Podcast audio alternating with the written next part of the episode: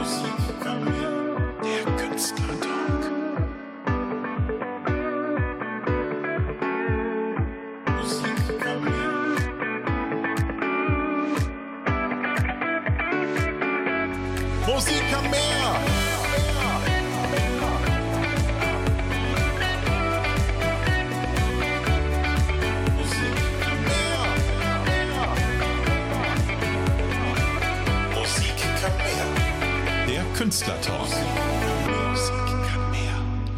Und herzlich willkommen zur zweiten Folge von Musik kann mehr, der Künstlertalk. Künstler in der Corona-Krise.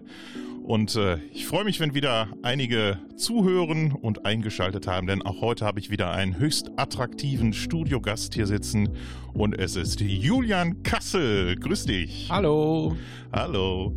Julian, du bist äh, ja, du bist auch äh, vielfältig unterwegs äh, musikalisch, jedenfalls wenn nicht gerade äh, Corona uns einen Strich durch die Rechnung macht. Du bist äh, Gitarrist, Ja. Bandchef, Musikschulinhaber und äh, ich würde sogar sagen auch Tausendsasser.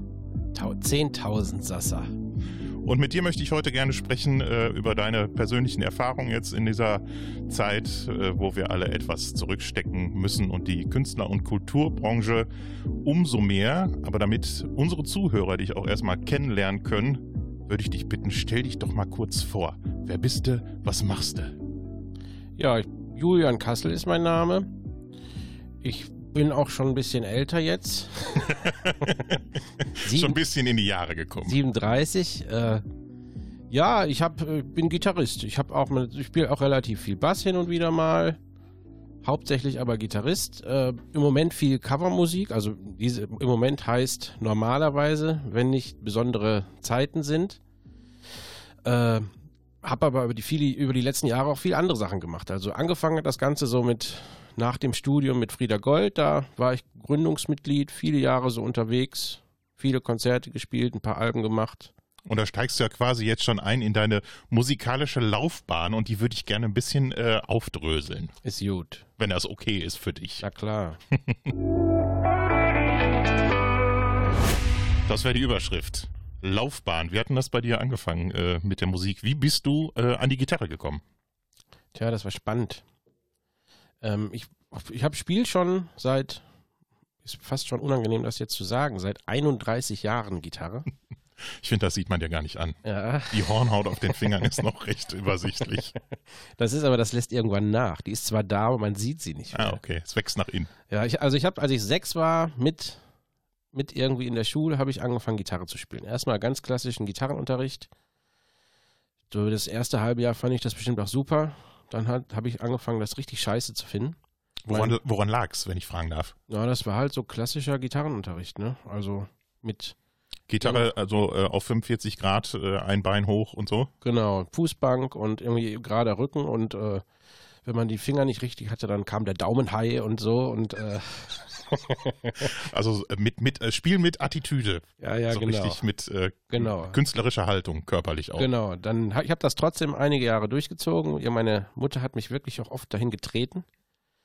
Ähm, ja, irgendwann war es dann soweit, dass ich wollte ein bisschen was anderes. Ich war inzwischen dann zwölf oder so, habe das auch schon sechs Jahre gemacht, aber habe nicht so viel gelernt in der Zeit. Ähm, und dann irgendwann habe ich, hat mir mein Vater, um mir, glaube ich, noch ein bisschen neuen Spaß daran zu bereiten, hat mir dann irgendwann eine E-Gitarre geschenkt. Und ab da wurde es dann anders. Dann habe ich das noch, ich hatte bis dahin auch die ganze Zeit bei dem gleichen Gitarrenlehrerunterricht, der war sehr gut, aber irgendwie nicht so mein Fall. Ähm, und wir haben das, ich habe das erst noch mit dem probiert, dann noch ein bisschen, auch ein bisschen was Moderneres zu spielen oder ein bisschen mehr Rock vielleicht, aber das hat ihm nicht so gelegen. Dann habe ich da aufgehört und dann hatte ich in der folgenden Zeit Privatunterricht bei verschiedenen anderen Lehrern noch und ab da ist die Sonne irgendwie aufgegangen. Sehr gut. Dann hat es mir Spaß gemacht und dann wurde es auch immer mehr und direkt auch schon die ersten Bands in der Schule und irgendwie, dann ging es weiter. Das ist ja auch so ungefähr die Zeit, wo wir uns dann äh, über den Weg gelaufen sind. Zwangs, zwangsgedrungen, notgedrungen. das- das stimmt. In, in der Schule. äh, speziell fällt mir da ein Projekt ein, habe ich äh, in der letzten Folge schon mit Lea drüber gesprochen. Sie kannte ihn leider nicht. Mhm. Ähm, Wolf-Dieter Schäfer war einer der Antreiber, der bei uns damals äh, am Gymnasium in Holthausen äh, den Musikbereich äh, ordentlich gepusht hat auch. Und Das stimmt, ähm, ja. ähm, wir waren, waren wir in, ich weiß gar nicht, waren wir in einer Stufe? Ich glaube, wir waren. Ich kam mal in die Stufe. Ne? Ja, ja. Aufgrund meiner hervorragenden Leistung in der Klasse 10 durfte ich diese dann nochmal absolvieren. Genau. Und das war der Zeitpunkt, wo wir dann äh, auch in einer Stufe waren. Ne? Genau, genau. Und ähm, was hast du in der Zeit da musikalisch gemacht? Vielleicht kannst du da mal ein bisschen was aus dem Nähkästchen plaudern. Ähm, wie alt ist man denn da so? Ich weiß gar nicht ganz genau. Da hatte ich auf jeden Fall irgendwelche Bands mit irgendwelchen Kumpels, wo man irgendwelche Musik gemacht hat. Schon das, irgendwas, was in die ernsthafte Richtung ging oder war es mehr so Spaß und Zeitvertreib? das war immer selber gemachte Musik und auch selber geschriebene. Aber das war jetzt natürlich lange nicht auf professionellem Niveau. Und ich glaube, zu dem Zeitpunkt war das jetzt auch noch nicht ganz so. Da habe ich, glaube ich, auch noch keine Musik mit Alina gemacht oder regelmäßig. Wenn dann nur so mal sporadisch für irgendwelche Schulaufführungen oder so. Das kam erst ein bisschen später. Da war ich so, oder nee, vielleicht auch dann schwer zu schätzen. So mit 16 oder so. Ich kann mich an ein äh, großes Projekt da äh, an der Schule erinnern, äh, das Musical Linie 1. Da Mhm. hast du, war das, war das da so die Zeit, wo, wo ihr dann auch zusammen mehr gemacht habt? Ja, genau. Da haben wir auch schon, hatten wir unsere eigene Band zusammen, die hieß damals Amnesia. Ich erinnere mich noch äh, gerne. Ich habe letztens noch ein paar Nummern gehört auch. Äh, ja, das war lustig zu der Zeit. Das war ganz komisch zusammengewürfelt, weil, sagen wir mal, zu der Zeit, zu dem Zeitpunkt hat man natürlich nicht, ist das Netzwerk nicht so groß. Aber das waren alles super Typen. Ist jetzt professionell, daraus sind auch nur zwei Leute weiterhin Musiker geworden, aber das hat viel Spaß gemacht. Wir haben lustige Songs geschrieben, völlig unpassend für Alina teilweise, aber das war irgendwie lustig. Ja, und wir haben auch zusammen äh, Musik machen dürfen in einer ganz besonderen äh, Kombination, die Ja. wir heute jetzt ein bisschen ausklammern. aus Gründen. Äh, die Band der Herzen, da haben wir so ein bisschen zusammengefunden, haben so ein bisschen äh, Quatschschlager gemacht, war auch eine wilde, eine wilde Zeit. Also irgendwann können wir darüber auch ein Buch schreiben, glaube Ja, ich. ja, das ist, äh, hier, wir- wirkt tatsächlich wirklich vergleichbar mit den Daisy Singers. Wie ging es denn dann äh, nach der Schule äh, für dich weiter? Hast du ähm, erstmal gesagt, so, jetzt äh, erstmal noch einen vernünftigen Job oder hast du es ganz klassisch gemacht, wie das ein äh, von innen motivierter Künstler auch tut? Ich äh, gehe jetzt nicht in eine Ausbildung, ich ziehe meinen Weg durch und ich äh, gehe 100% auf die Musikschiene. Das war so. Also ähm, ich, lustigerweise, ich habe neulich irgendwann so dieses, dieses Abi-Buch oder wie, heißt nicht mehr, wie man das nennt. Abi-Zeitung, Ja, glaube ja, ich. genau. Da wurde über jeden, da musste man so einen Fragebogen ausfüllen, da standen so ein paar Sachen drin. Da stand bei mir als Berufswunsch tatsächlich auch drin, entweder A&R-Manager bei einer Plattenfirma oder Musiker. Schade, dass das erste nicht geklappt hat. Nee, ist Hätte schon- ich größere Chancen gehabt auch. Ich, ich, ich finde es ganz gut. Nee, ich habe nach der Schule, ich habe, wie man das damals noch so musste, Zivildienst gemacht. Das ging, habe ich, da habe ich auch noch beim Roten Kreuz in Hattingen und habe Behinderte durch die Gegend gefahren. Und dabei Gitarre gespielt oder? Nee, das war, das war eher so viel Quatsch machen und Blödsinn machen, äh, so mal die, die, die Sau rauslassen nach der Schule. Das war eine gute Zeit. Aber das lief trotzdem parallel weiter dann? Ja. Oder? Ja. ja. Ja, ja, also Musik gemacht immer weiter. Zu der Zeit haben wir dann auch immer noch ein paar Coverkonzerte gespielt und Schlagerkonzerte und so. Das war so die, wo man, das war immer ein, auch wenn wir das nicht so erwähnen wollen, aber so zu der Zeit war das wirklich ein guter Zuverdienst. Also man hatte keine großen Ansprüche und wenn man da am Wochenende ein paar hundert Mark mit verdient hat, dann war das, nee, Mark waren es da schon nicht mehr, ne? Nee, es waren Euro Ja. ähm, und es waren auch keine paar hundert. ich habe noch so einen äh, zwei bis äh, knapp einstelligen, äh, dreistelligen Bereich so im Kopf, glaube ich. So. Ja, ich, ich weiß nicht, ich habe es anders in Erinnerung, aber ich vielleicht äh, vielleicht ich war da noch der gut. Mehrwert, den du äh, ins Herz bezahlt bekommen hast. Ja, und irgendwie das letztendlich war es ja auch nur zum, zum für, für, ich will nicht saufen sagen, aber für, so, für so waren die Zeiten. ja, genau, Was will man machen? genau.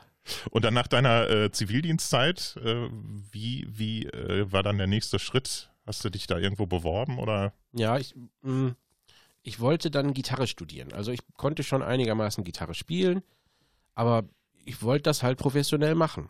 Und dann habe ich mich beworben bei so einem privaten Gitarrenstudium vom initiiert vom, vom Münchner Gitarreninstitut. Die hatten einen Ableger in Köln. Und das habe ich dann gemacht. Das äh, musste ich irgendwann zum Vorspiel hin und dann konnte ich im Prinzip direkt da bleiben und dann ging es los. Das war auch, auch eine gute Zeit. In der Zeit habe ich wirklich sehr viel gelernt. Das war ein bisschen unorthodox, wie die das so gemacht haben. Die haben, ich hatte einmal die Woche sonntags acht Stunden Unterricht. und hatte dann äh, den Rest der Woche Zeit, um das, was ich versucht habe, alles mir zu merken während, oder die Unterlagen durchzuhaben, hatte ich dann eine Woche für Zeit, das zu erüben, bis ich es eine Woche später dann ungefähr können musste.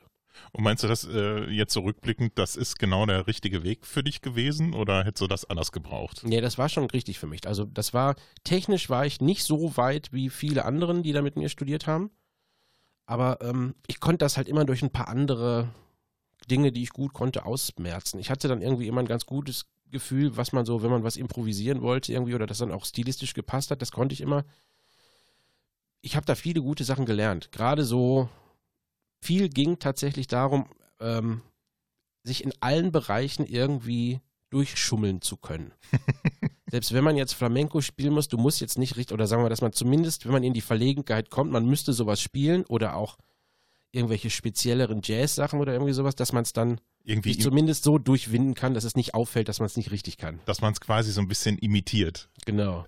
Also nicht richtig kann, aber so tut, als ob. Genau. Und dann, dann eine Spezialisierung halt auf Ding- Dinge, die einem aber mehr liegen. Mhm.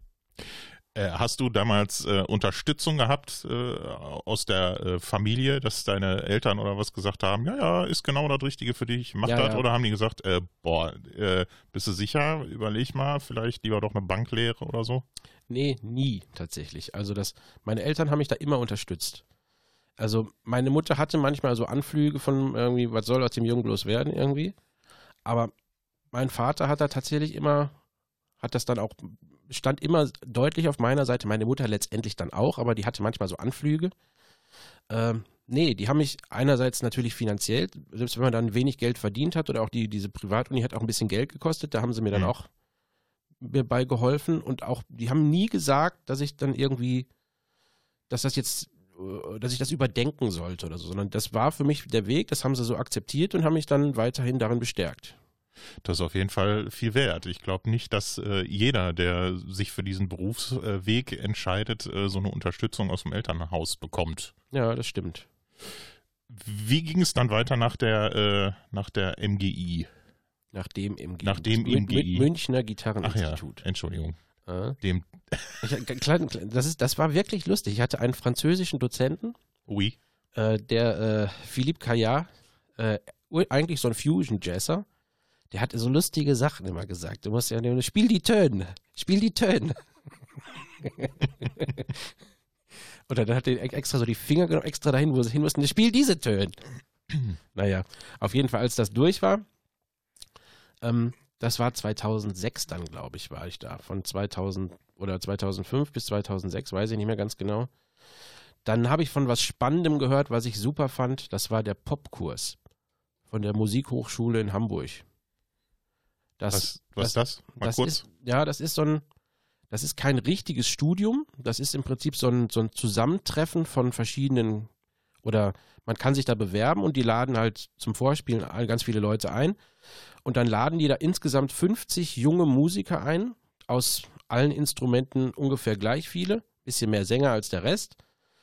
Und äh, man hat vormittags halt Unterricht oder irgendwelche Workshops, irgendwie worum, ein bisschen, wofür man sich so interessiert. Da kommen wirklich tolle Leute, die einem erzählen, da war irgendwie die, so ein ganz hohes Tier von der GEMA irgendwie hat erzählt, wie die GEMA funktioniert, ebenso von der GVL. Und dann war jemand hier, der äh, von ASS Booking da und hat funktioniert, hat erzählt, wie so Booking-Agenturen funktionieren. Dann Roger Cicero war da und hat erzählt, wie dieser sein künstlerischer Werdegang war. So, das ist sehr hoch angesehen. Viele von den, viele von den bekannten Künstlern, die sich danach etabliert haben, waren vorher mal da. Okay, also sehr nah an der Praxis. Ja, nur prakt und dann ab mittags war im Prinzip, haben die da, weiß ich nicht, 10, 15 Proberäume eingerichtet und Feuer frei. Such dir Leute, mit denen du Musik machen willst, schreib Songs, Studiotür ist da, kannst du da rein, schreibt, was ihr wollt, Okay. aber fühlt euch frei und nicht dem Druck verpflichtet, irgendwas erfüllen zu müssen. Sondern denen war bewusst, wenn man neue Musik schreiben will, ähm, ist,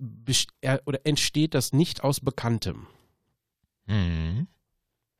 Kommen wir gleich äh, nochmal drauf zurück äh, Mhm. in einem, in einem äh, anderen Themenblock.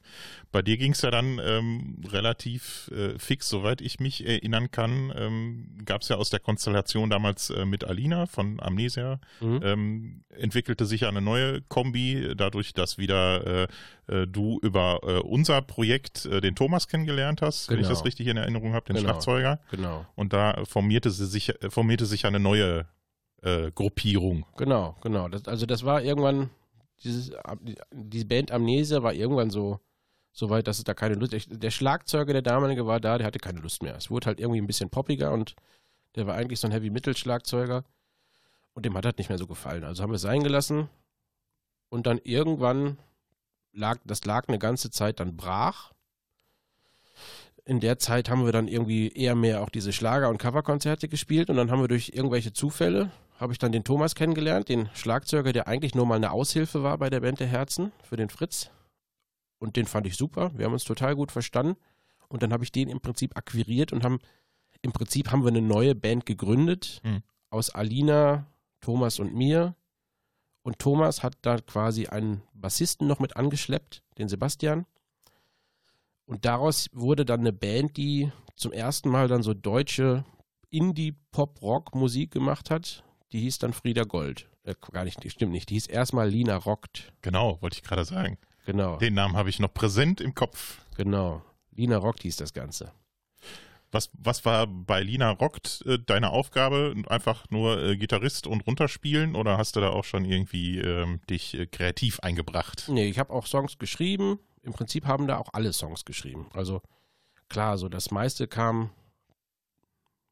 Ja, nee, zu dem Zeitpunkt war noch nicht das meiste von Alina, sondern es waren irgendwie Sebastian oder ich, wir haben eher so die, so ein paar Akkordformen oder irgendwie sowas, so ein Kadenzen, Harmonien, irgendwas uns überlegt und Alina hat dann die Texte dazu gemacht. Manche Texte kamen auch damals noch von Sebastian und dann wurde im Proberaum so klassisch, dass die Songs daraus der, der Song daraus erarbeitet. Und dann ging es da, äh, ich kürze das mal ein bisschen ab, ne? Hoppla die Hopp, äh, Polter die Polter. Ich glaube noch ein anderer äh, Bassist. Äh, der, da gab da gab's dann noch äh, den äh, Andi. Ja, genau. Und äh, dann äh, gab es auf einmal Frieda Gold und äh, ja, erzähl mal selber. Wie, wie kam das zustande? Was willst du wissen, wie, wie Andi dazu kam oder wieder wie. äh, Nee, wie, äh, wie, wie das Projekt äh, Frieda hieß es ja erst, soweit ich das noch im Gedächtnis habe, Ja, dass dann ja, irgendwann zu Frieda ja. Gold wurde. Genau. Ähm, wie, wie, wie, Ja, pass auf, dann, ich, ich steige da mal ein. Es, es wurde zu Frieda zu dem Zeitpunkt, Alina und ich waren zusammen bei diesem Popkurs in Hamburg.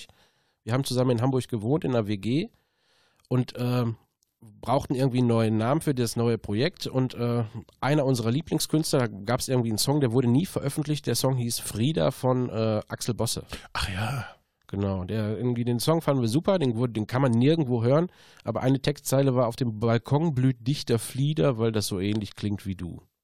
Fanden wir irgendwie geil. Ja. Ist ein bisschen schmalzig, ich weiß, aber ich fand's geil damals. naja, das ist ja typisch äh, Künstler. Ja, ja. ja, äh, dann war's Frieda. Wir haben uns beworben dann zudem irgendwie auch kurze Zeit später, weiß nicht mehr genau, bei dem Bandpool der Popakademie in Mannheim. Da wurden wir auch angenommen, nee, gar nicht, war im ersten Jahr wurden wir abgelehnt, aber jemand, der in der Jury saß, fand uns super. Konrad Sommermeier, mit dem habe ich dann irgendwann mal zwei Stunden telefoniert.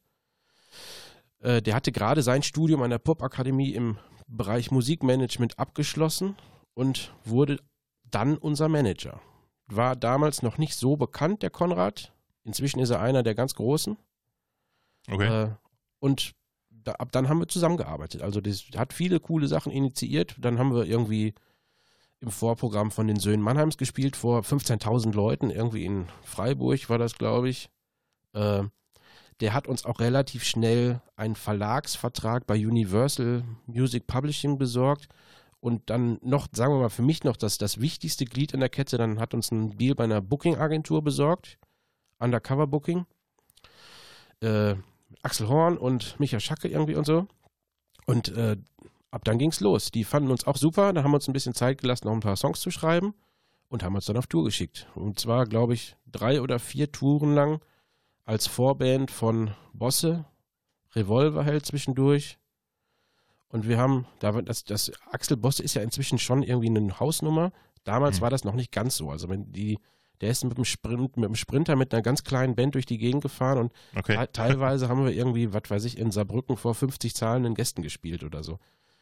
Aber, Aber, das äh, war geil. Ich wollte gerade sagen, das ist ja, glaube ich, auch so eine Entwicklung, äh, äh, die muss man als aufstrebender Künstler, glaube ich, auch durchmachen. Ja. Obwohl sich das jetzt von dir jetzt auch gerade so anhört, jetzt nochmal so in der Rückschau, das ging schon so ein bisschen hoppla die hopp und ziemlich schnell, bis man irgendwie ähm, in der Öffentlichkeit angelangt war. Oder ist das nur Ja, jetzt nee, so das- mein das- das- Eindruck? Ich habe ich es auch wie du etwas, ich, äh, ich habe so verstanden, als sollte ich es etwas abkürzen. Das, so schnell ging das alles nicht. Wie lange, wie lange braucht so eine, so eine Entwicklung, also äh, vom, äh, ja, sage ich jetzt mal, ähm, in, äh, in Hamburg, äh, wo, wo, wo das alles dann so richtig anfing, bis äh, zur ersten Single? Die erste Single von Frieda Gold war 2010, der Popkurs war 2007. Also muss man schon auch langen Atem haben in der Auf jeden Branche. Fall. Gerade so auch, ist nicht ganz leicht zu der Zeit. Ne? Also man hat sich dafür entschieden, eigene Musik zu machen, schreibt auch dran, hat wenig Möglichkeiten, damit überhaupt Geld zu verdienen und muss halt irgendwie die Zeit überstehen, in dem Glauben daran, dass es mal funktioniert, obwohl die Chance relativ gering ist. Und da hattet ihr äh, ziemliches Glück, denn äh, die erste Nummer war Zeig mir, wie du tanzt, Genau. ähm, die ja direkt auch, war die schon irgendwie äh, noch irgendwo als Titelmusik? Ja, die war für irgendein, ich hab vergessen, für, für irgendeinen Handy-Werbespot. Irgendwie. Ach ja, stimmt. Was war es denn noch? irgendwas mit E+, aber ich weiß nicht mehr genau, was das jetzt war. War es Bass? Nee, Nee. irgendwie sowas. Irgend so ein, Äh, nee, es, es, es war MTV Mobile. ehrlich? Ja. Gibt's das noch? Nee, ich glaube nicht. MTV gibt es ja auch gar nicht mehr so in der Form. Nee. Gibt's noch, aber lange nicht mehr so wie so schön, wie es mal war. Und die zweite Single, die ihr rausgebracht habt, war dann äh, Wovon sollen wir träumen? Welchen, Genau. welchen äh, Kreativanteil hast du an so einer Nummer, die dann erscheint? Oder gehabt? Ja, Ist also, ja schon ein paar Tage her. Das ist schon so lange, dass ich so ganz genau gar nicht mehr so weiß. Also ich habe da auf jeden Fall mitgeschrieben. Ich glaube, von mir war so die grundsätzliche Harmoniefolge. Ähm, mit dem Text habe ich nichts zu tun und irgendwie mit der Gesangsmelodie auch nicht so wirklich. Auch so dieses da da da, das war auch alles von Alina. Aber es ist schon so, dass, dass das äh, gemeinschaftlich entsteht. Ja, nie, zu, der, zu dem Zeitpunkt war es schon nicht mehr ganz so, dass das jetzt alles nur im Proberaum entstand, sondern viel auch zu Hause schon quasi als Vorproduktion, Mhm. aber doch in Gemeins, Ge- Gemeinschaftsarbeit, das stimmt schon. Ja. Und die Nummer äh, läuft ja teilweise heute noch äh, im Radio äh, rauf und runter. War damals, glaube ich, auch der Titelsong zur Frauen. Für Frauen, nein, der, der Titelsong kann man nicht sagen, aber der, der, äh, in der, im, da, zu dem Zeitpunkt war die Frauenfußball-WM und irgendwie immer, wenn im ZDF darüber berichtet wurde, lief der Song. Da ich ja äh, Sport in keinster Weise äh, verfolge, weder aktiv noch passiv, also auch nicht als Zuschauer, bin ich da völlig raus. Aber wir äh, hören mal in die Nummer rein. Ich denke, die äh, haben noch viele im Ohr. Ähm, wovon sollen wir träumen? Von Frieda Gold.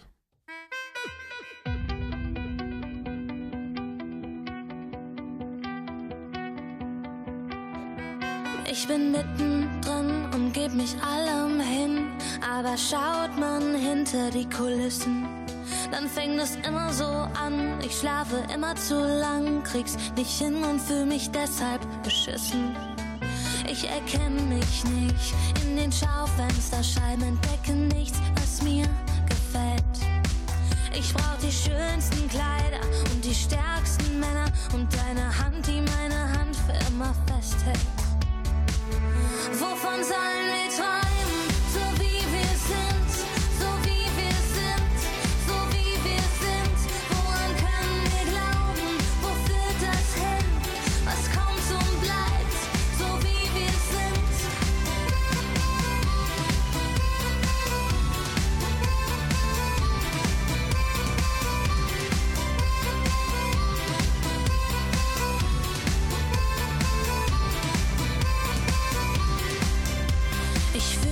Mich leer und die Nacht liegt schwer, so schwer auf meinen Schultern. All die Hoffnung, die war, ist schon lang nicht mehr da. Schon wieder eine Nacht einfach vertan. Ich hab gesucht und gesucht in den hintersten Ecken nach Augen, die mich interessieren. Noch nie hat das geklappt, doch ich mag's nicht kapieren. Wovon sollen wir träumen,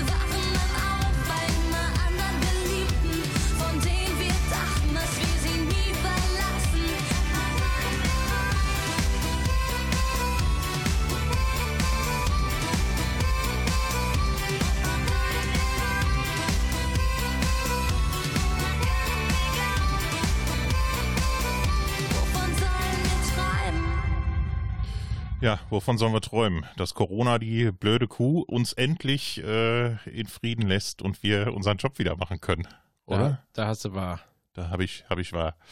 Jetzt ging's äh, äh, nach Frieda Gold äh, oder mit Frieda Gold ging's noch eine Zeit äh, weiter. Jetzt sind äh, einige Jahre ins Land gegangen. Du hast gerade während der Musik erzählt, das ist auch schon wieder irgendwie zehn Jahre her. Ja, ja, genau. Und ähm, in der Zeit hat sich ja einiges verändert, äh, beruflich äh, wie privat. Ähm, was sind jetzt so in letzter Zeit noch so die Projekte gewesen, womit du dein Geld verdienst?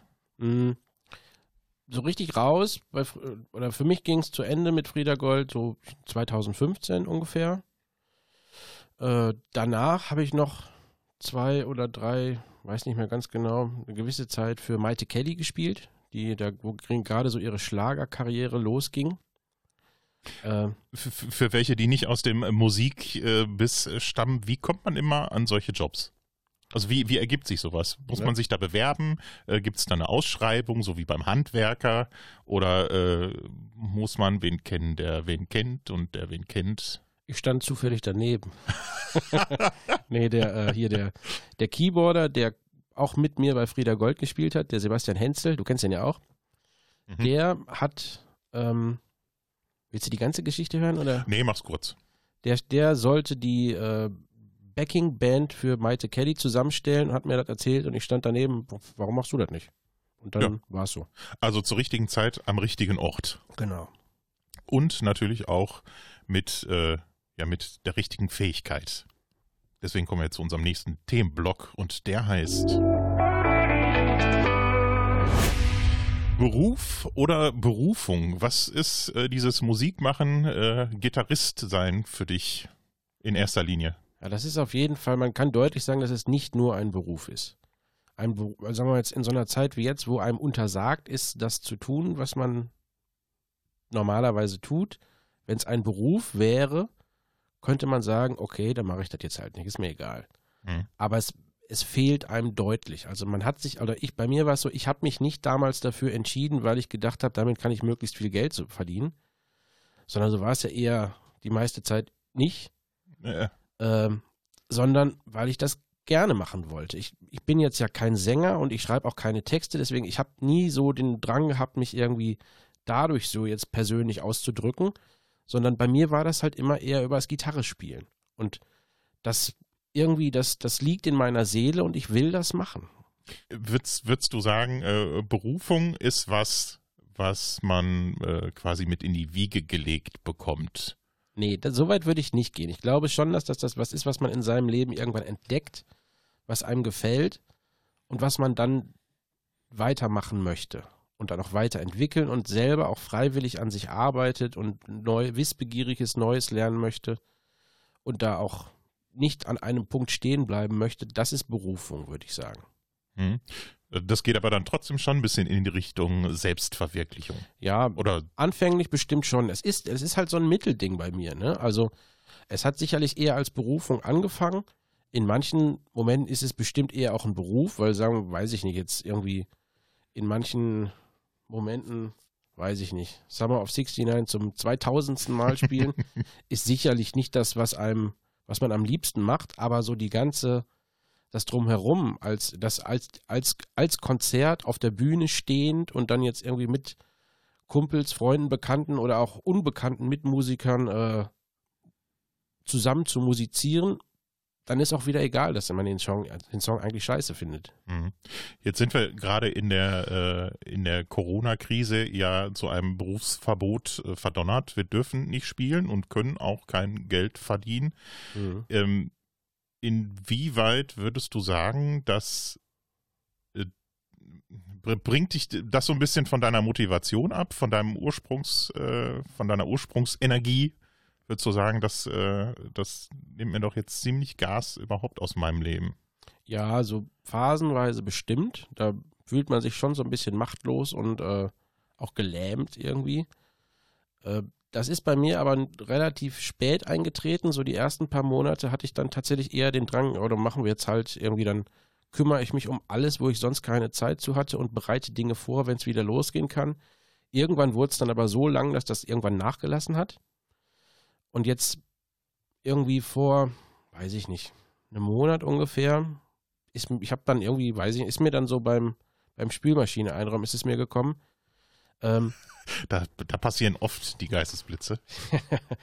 also für mich ist das schon, auch wenn ich so diesen künstlerischen Drang irgendwie nur so mäßig habe, gewissen Teils bestimmt, aber ich kann, das kann sich durch, durch Konzerte spielen mit Leuten, die man mag, kann sich das kompensieren bei mir, dass das auch als künstlerische Darbietung gilt. Mhm.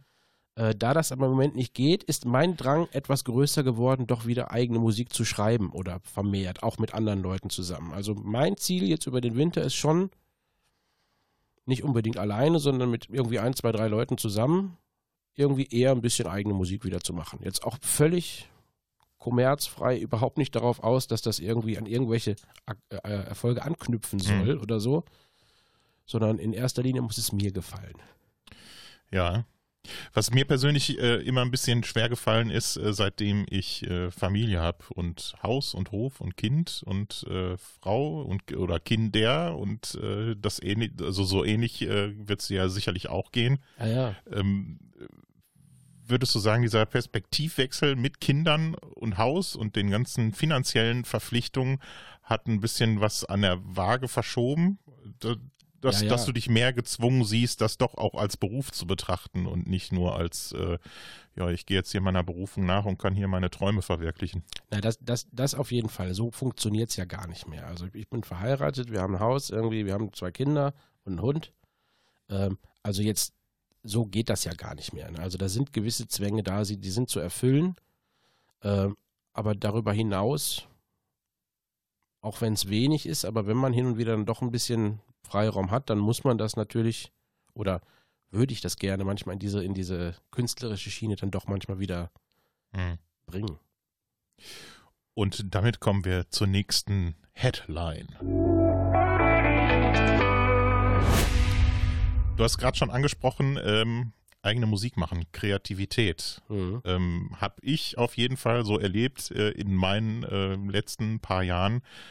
Bleibt es dann doch irgendwie so ein bisschen auf der Strecke, weil man die ganze Zeit damit beschäftigt ist, ähm, doch irgendwie Geld aufs Konto zu kriegen. Das mhm. war ja, äh, das war ja vorher schon so. Also mir, mir ging es auf jeden mhm. Fall so, ne? Dass man immer irgendwelche Projekte annimmt und guckt, ach, was kann ich da noch machen, wo komme ich da noch irgendwie rein und da noch ein Job und hier noch ein Job. Und ähm, mit, mit Familie ist einfach auch weniger Freizeit. Das war früher anders. Da hatten wir viel Zeit, um uns irgendwelche lustigen Sachen ähm, auszudenken. Und äh, heute ist einfach äh, das ein bisschen knapper, dieses Gut Zeit. Und ich habe das Gefühl, bei mir war das so, ich schiebe das immer so weiter nach hinten auf. Ja, das kann ich machen, wenn ich mal Zeit habe. Setze ich mich hin und schreibe mal einen Song und dann mache ich das irgendwann. Ja, das war bei mir ganz genauso. Das ist, irgend andere Dinge hatten immer Vorrang. Und dann irgendwie, der Druck war auch, oder sagen wir mal, so ein innerlicher Zwang war auch nicht da, dass man das jetzt tun wollte, eine ganze, Ja. eine lange Zeit. Aber im Moment ist es irgendwie bei mir wiedergekommen.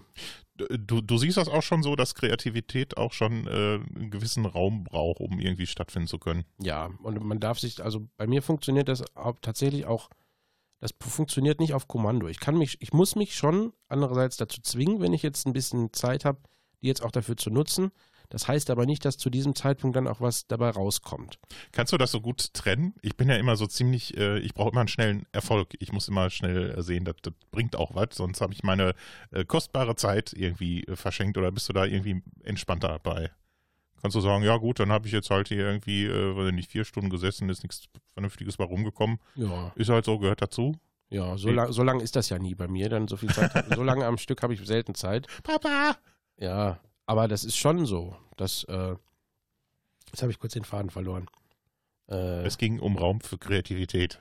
Ja, also man, man, ich- also ich muss mich da frei machen irgendwie. Ne? Also bei mir ist, ist das aber doch auch so, dass irgendwie, ich kann mich schnell fallen lassen und dann kommt auch schnell was. Hm.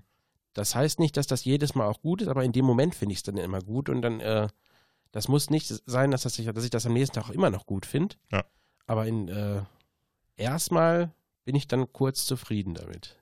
Ist das wichtig für dich? Gut, das ist jetzt vielleicht als, äh, als Instrumentalist äh, vielleicht eher ein bisschen nebensächlich, aber dass das, äh, was du dann da fabrizierst oder das, was da rauskommt, äh, dass das nicht nur irgendwie äh, technisch, sag ich mal, seine Ansprüche erfüllt, sondern dass, äh, dass dich das so ein bisschen selber darstellt? Nee, das nicht, ist mir nicht wichtig. Also Hauptsache, es klingt gut.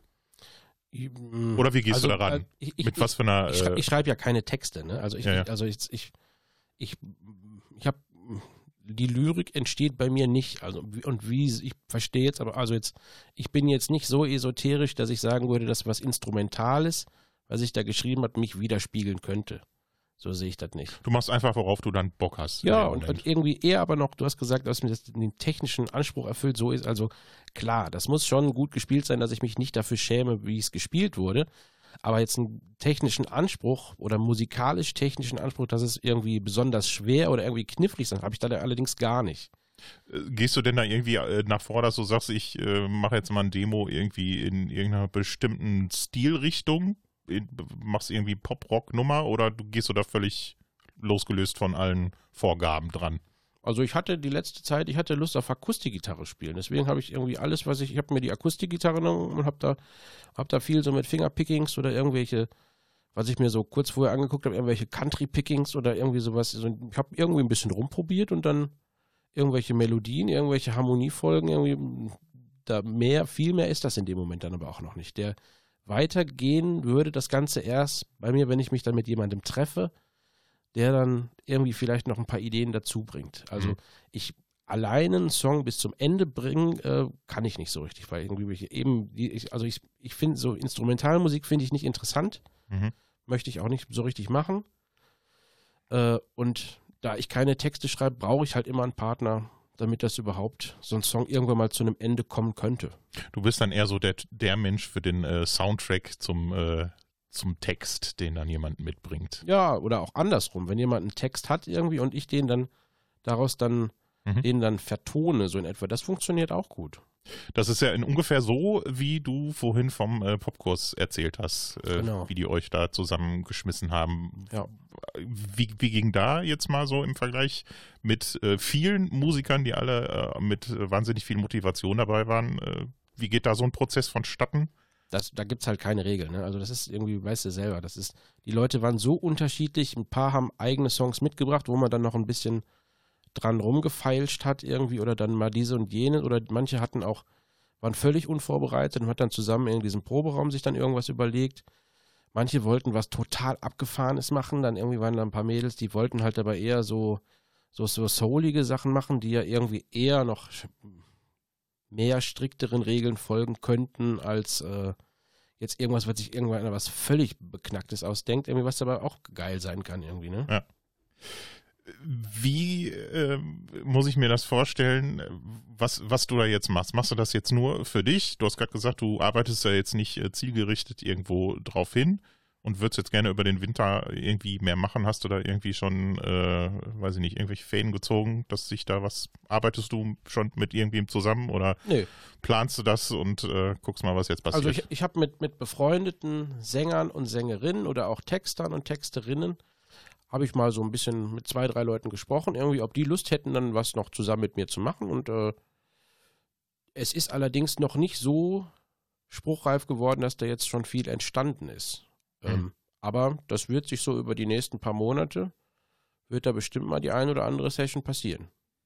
Vielleicht kommen wir auch noch zusammen, wenn mein Terminkalender wieder ein bisschen leerer ist vor lauter Podcasten und Radiosendungen machen. Genau. Nächstes Thema. Hängt so ein bisschen äh, zusammen. Es geht um Motivation. Mhm. Äh, Motivation, wie es heute, also das wird sich ja auch verändert haben, äh, da sich ja auch äh, alles, äh, ist ja normal im Leben, äh, wandelt. Wie ist heute deine Motivation zum Musikmachen? Was ist so, ist das ein Zeitvertreib? Ist das dein, ja, haben wir eigentlich vorhin schon so ein bisschen angerissen. Mhm. Was ist deine Motivation, auf der Bühne zu stehen? Tja. Macht's einfach Bock oder ähm, sagst du, boah, ist geil, brauche ich aber nicht unbedingt. Das ist, doch, das ist erfüllend irgendwie. Ich kann nicht genau sagen, also es, mir, mir geht es persönlich nicht so darum, dass man, oder bei manchen ist das sicherlich so, dass sie sich dann irgendwie besonders toll fühlen oder dann auch irgendwie, oder bei manchen ist es bestimmt auch so, dass die sich irgendwie gerade deswegen gut fühlen, weil sie dann über den anderen stehen oder auch irgendwie mal zeigen, was sie können oder was. Das ist bei mir eher nicht so der Fall. Also das, Nee, so, So habe ich dich auch nicht erlebt. nee, also so, ähm, äh, Also es, ich, ich habe so das Gefühl, in der, äh, äh, vor allen Dingen in der äh, On-Stage-Musikbranche, das Mhm. lässt sich schon so ein bisschen aufteilen, äh, da gibt's halt so die Rampensäue irgendwie, die äh, brauchen das Rampenlicht und äh, dieses im Mittelpunkt stehen und bei dir Mhm. habe ich das Gefühl, du brauchst das gar nicht so. Nee, das brauche ich auch nicht. Also ich, ich muss nicht Spot auf mich und dann jetzt irgendwie hier kommt der geile Gitarrist. Das brauche ich tatsächlich nicht so. Also ist das für dich eher so ein äh, Gemeinschaftsding? Du Genau. machst gerne so dieses Auf jeden mit Fall. allen zusammen. Auf jeden Fall. Teamwork. Ja. Ähm, eins äh, der Teamworks aus der letzten Zeit, hast du vorhin schon äh, angesprochen, äh, angesprochen, war ähm, Maite Kelly. Mhm. Ähm, hast ja gerade schon gesagt, wie du da ein bisschen äh, reingeschlittert ist. Das ist natürlich jetzt äh, ein Musikstil, den du jetzt privat vielleicht auch nicht unbedingt hörst, ne? Nee, aber bestimmt, also ne, nee, nee, höre ich nicht. Aber das ist in dem, wenn man da als, ja, oder als Kumpels, Freunde wäre jetzt tatsächlich irgendwie, dazu hat es sich dann irgendwann entwickelt irgendwie, ne, so hat das ja nicht angefangen unbedingt, außer vielleicht mit dem, mit dem, mit dem Hänsel, den kannte ich natürlich schon länger, aber die anderen beiden Jungs, die da mitgespielt haben, waren zum Beispiel neu für mich, aber das sind dann auch tatsächlich schnell Kumpels geworden. Das ist dann egal, ob einem die Musik gefällt oder nicht.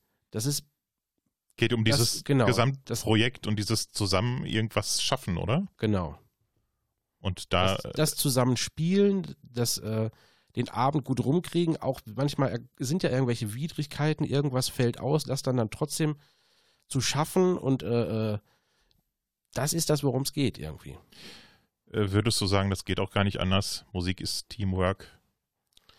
Na, sagen wir mal so, es ist, ich glaube nicht, dass es, ähm, na, da gibt es halt genug Beispiele, dass auch tatsächlich wirklich Idioten relativ hoch drin sind. Ja. Aber so sollte es nicht sein. Und ich glaube, so richtig gut werden kann es auch nur, wenn man sich versteht.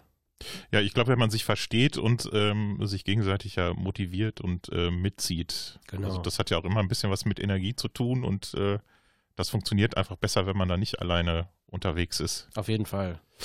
Ähm, auf, auf Konzerten, ich kenne das jetzt nicht in so einem großen Rahmen wie du, ne? mit Frieda Gold habt ihr auf Bühnen gestanden mit, äh, ich weiß nicht, sicherlich auch mal mit Zehntausenden äh, zu, Mhm. Zuschauern oder auf der eigenen Tour waren es, glaube ich, immer so fünf, sechs, siebentausend, Nee, nee, nee, nee. Ne? Ich, so die, keine Ahnung. das so zu den Hochzeiten waren es so, man müsste mal schätzen, so dass ungefähr so, dass die größte Tour war so das Palladium in Köln voll ungefähr. Ich glaube, das sind so nicht ganz 3000 oder 2,7 oder irgendwie so. Aber ist ja schon eine Hausnummer. Da ist ja, äh, da, da sieht man schon nicht mehr jedes äh, einzelne Gesicht. nee, aber klar, da waren auch große Sachen dabei, irgendwie irgendwelche Festivals oder dann äh, Silvester am Brandenburger Tor oder irgendwie sowas. Das schon beeindruckend teilweise. Wo ich gerade von Teamwork auf der Bühne gesprochen habe, inwieweit äh, würdest du sagen, ähm, funktioniert Musik oder Live-Musik machen auch ohne Publikum nicht? Wir haben äh, durch den ersten Lockdown äh, tolle Online-Angebote sind entstanden, viele Künstler haben Livestreams gemacht und aber leider auch ziemlich schnell gemerkt, ich auch am eigenen Leibe, das ist nicht das Gleiche irgendwie. Das Nee, funktioniert nicht. Da fehlt einfach eine Ebene. Naja, die, die, die Interaktion mit dem Publikum, selbst wenn man da irgendwie per Telefon oder irgendwie, was, man auch immer da machen kann, irgendwie, Ja. das ist nicht das Gleiche. Das ist, da fehlt die Reaktion. Ja, aber vor allen Dingen auch die, die, die direkte Reaktion. Naja, Und, ähm, es gibt ja auch immer, also man merkt ja auch auf der Bühne ziemlich schnell, wie so die Stimmung ist. mhm. Also Und dazu kommt natürlich auch noch, dass, sagen wir mal, das ist ja dann zudem, dass es unsere Berufung ist, ist es ja aber auch unser Beruf, mit dem wir Geld verdienen müssen. Wenn man da natürlich jetzt viele Dinge, für die man in, zu normalen Zeiten anbietet, für die man sonst Geld nimmt, macht man sich natürlich das Geschäft selber kaputt irgendwie. Das kann man mal machen irgendwie und jetzt, es geht ja tatsächlich nicht ausschließlich ums Geld dabei, das sehe ich ja auch so, aber so ein Überflut an irgendwelche kostenlosen Musikangeboten irgendwie, wo dann tatsächlich, selbst die Leute, die waren irgendwann ja irgendwie so überladen, dass sie sich auch Ja. irgendwie so, selbst gute Streams keiner mehr angeguckt hat irgendwie, ne? Ja. Ja, ja, da trennte sich auch die Spreu von Weizen, äh, was äh, tech technisch gut gemacht war. Wir haben ja auch einen, äh, einen, einen Stream äh, mit der, äh, mit der Coverband zusammen gemacht. Ja. Ähm, äh, einwandfrei, wir hatten einen super Tonmann, ähm, äh, wurde, wurde auch super angenommen, aber äh, es war schon ein bisschen schräg halt, ne? Du spielst ja. halt die Nummer runter und äh, machst halt so wie immer Party, hast In-Ears drin und äh, hast einen geilen Sound irgendwie und dann ist der Song zu Ende und es ist Totenstille. Ja, ja. Und du hast überhaupt gar keinen, äh, das, das ist das, was mir als erstes aufgefallen ist. Du hast überhaupt gar keine Zeit, nach dem Song mal kurz durchzuschnaufen, Mhm. äh, als Mensch am Mikro, ne, wo du sonst so einen kurzen, äh, so ein kurzes Intervall hast, wo, du mal, wo geklatscht wird äh, und äh, dass du dann mit der Moderation weitermachst. Und du hast auch überhaupt gar keine Ahnung, ja, hatten die jetzt Bock irgendwie? Äh, war das geil? Es war ein bisschen wie eine Probe Mhm. Stimmt. eigentlich. Ja. War auch sehr trocken. Wir waren ja in einer Salzgrotte, für die, die es nicht mitbekommen haben, im Wellnessbereich eines äh, Hattinger äh, Hotels im Ruhr-Inn. Mhm. Das war schon eine ziemlich äh, schräge Nummer. Ja, ja. Hat aber auch riesen Spaß gemacht. Und dazu jetzt im krassen Vergleich äh, zum Beispiel jetzt die Tour äh, mit Maite Kelly. Mhm. Ähm, das ist ja auch nicht einfach ähm, nur ähm, runterspielen, sondern das ist auch schon so ein bisschen inszeniert. Das kann man das sagen? Ja, ja, das ganze, also das ganze Programm wurde von einem Regisseur zusammengestellt. Ne? Also tatsächlich, da war minutiös alles geplant. Hattest du da auch irgendwie eine äh, spezielle Aufgabe? Also musstest du, weiß ich nicht, musstest du noch tanzen oder äh, an der Stelle an äh, Position A stehen oder Nee, also das war nicht vorgegeben, das hat sich so ein bisschen entwickelt. Wenn man da so ein, zwei, drei Solos gespielt hat über den Abend, dann war schon klar, irgendwie, wenn das ist, oder dann, dass du an irgendwie, dann gehst du schon in die Mitte nach vorne oder dann irgendwie dann, äh, okay. oder das hat sich irgendwie bei einem Song, der war dann, ging dann doch ein bisschen mehr ab als manche andere, dann, da war, da ich, hing ich dann auch oft auf den Knien oder so, ne, oder, Ja. äh, oder irgendwie dann auch mal zum Schlagzeug rüber, was man halt so macht irgendwie. Oder, Ja. Ich habe einen, es hat sich so über die Zeit entwickelt, hatte ich einen so ein, so ein, so ein, äh, in der Bandvorstellung da, das hat Malte tatsächlich immer sehr lustig durchgezogen, da hatte ich so einen Running Gag. Ich weiß gar nicht mehr so genau, wie es war. Irgendwie ging es um McDonalds und Burger King irgendwie. Keine Ahnung. Habe ich damals schon nicht mehr gegessen, aber ich musste Okay. immer, immer den, den Part spielen, als würde ich Burger King besser finden als McDonalds. Ah, okay. Ja gut, ähm, Musik äh, machen ist auch immer ein bisschen Show und das hat äh, Maite Kelly, glaube ich, auch äh, ein bisschen zur Perfektion getrieben. Das stimmt. Du hast äh, mir ein paar äh, Ausschnitte geschickt, äh, da hast du jetzt selber auch einen ausgewählt. So klingt Liebe Genau. ähm, aus der letzten Tour Nee, die letzte oder Tour, die ich, Tour davor. Ich, da die letzte Tour, bei der ich dabei war, das war, ich weiß nicht mehr genau, 2017, glaube ich. Und ähm, wir gehen jetzt ein bisschen später rein. Ist ein äh, sehr langes Intro. Ich habe das nicht ganz verstanden, muss ich zugeben. Es war schon recht theatralisch. Ich konnte es nicht direkt einordnen, ob es jetzt bewusst überzogen war oder äh, ob das ernst gemeint war. Aber auf jeden Fall, das Publikum hatte Spaß und war sehr äh, amüsiert. Ja. Und äh, du zupfst äh, die ganze Zeit äh, prächtig im Hintergrund. Das hören wir uns jetzt mal an. So klingt Liebe von Maite Kelly. Weißt du, wo das war? Äh, äh, nicht mehr genau. Es war auf einer Bühne. Ja. Ja, hören wir jetzt mal rein.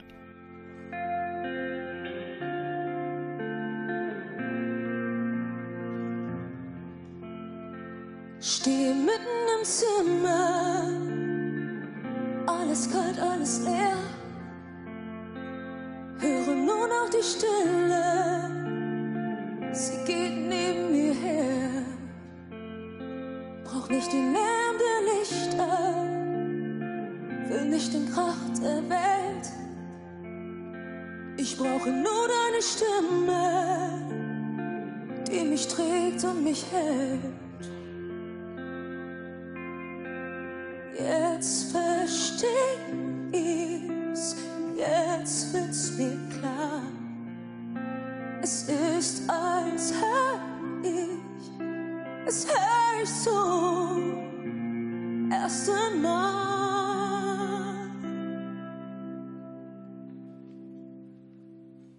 So klingt Liebe. Ich kann sie hören, so klingt Liebe.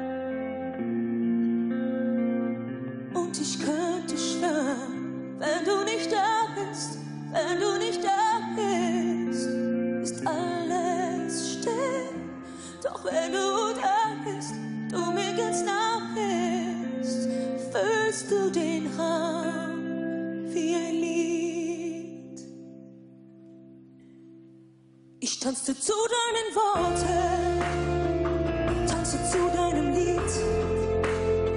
Du warst der Song, der mir zuhört, was ein Klang, der mich liebt. Vermissen all unsere Töne, das Notenblatt ist jetzt leer.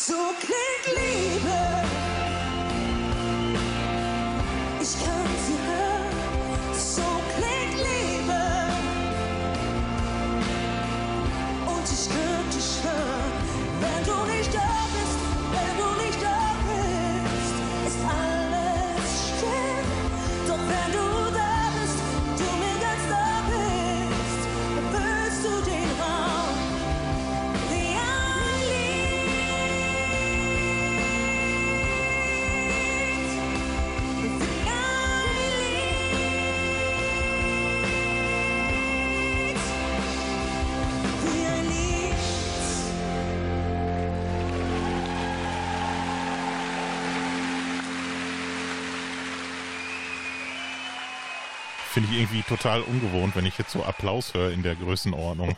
Fühle ich mich direkt irgendwie ko komisch. Mhm. Habe ich das Gefühl, ich muss einen Mundschutz überziehen. Da ist man ja schon äh, recht konditioniert und äh, das nehmen wir direkt mal als Anlass äh, zum nächsten ernsten Thema.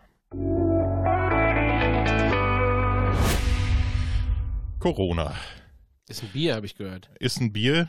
Ja, wäre auch schön, wenn uns das äh, für immer so im Gedächtnis geblieben wäre als Bier. Was hat äh, Corona, äh, die Pandemie beziehungsweise die äh, getroffenen Maßnahmen für dich konkret für Auswirkungen gehabt? Ja, angefangen hat es halt so im März. Ne? Wir beide hatten lustigerweise das, das äh, letzte Konzert zusammen. Stimmt, ja. Da waren wir, weiß nicht mehr, in Paderborn, glaube ich, und haben auf so einer Hochzeit gespielt. Am nächsten, irgendwie, ich weiß gar nicht mehr, am Das war nächsten. seltsam, ich erinnere mich da gerade Ja, ja, Das ja. war auch mein erstes Konzert in der Combo tatsächlich. Mhm. Und das war eine ganz komische Stimmung auf dem Weg dahin, ne? Irgendwie, als wir uns getroffen haben, weil man so gar nicht wusste, wo, in welche Richtung entwickelt sich das. Mhm. Dann ein paar Tage später, ich weiß nicht, was am nächsten war, kam dann irgendwie, wurde bewusst, dass irgendwie erstmal alles geschlossen und dieser besagte Lockdown. Ja, und dann war erstmal alles zu. Nach und nach wurden fast alle Konzerte für dieses Jahr abgesagt. Dieses Jahr wären es sonst bei mir so knapp 100 gewesen. Mhm. Von denen sind es jetzt, weiß ich nicht, so mit allem drum und dran über den Sommer haben wir, vielleicht waren es mit gutem Willen, waren es vielleicht 10, ich weiß nicht mehr genau. Vielleicht auch waren es auch nur fünf.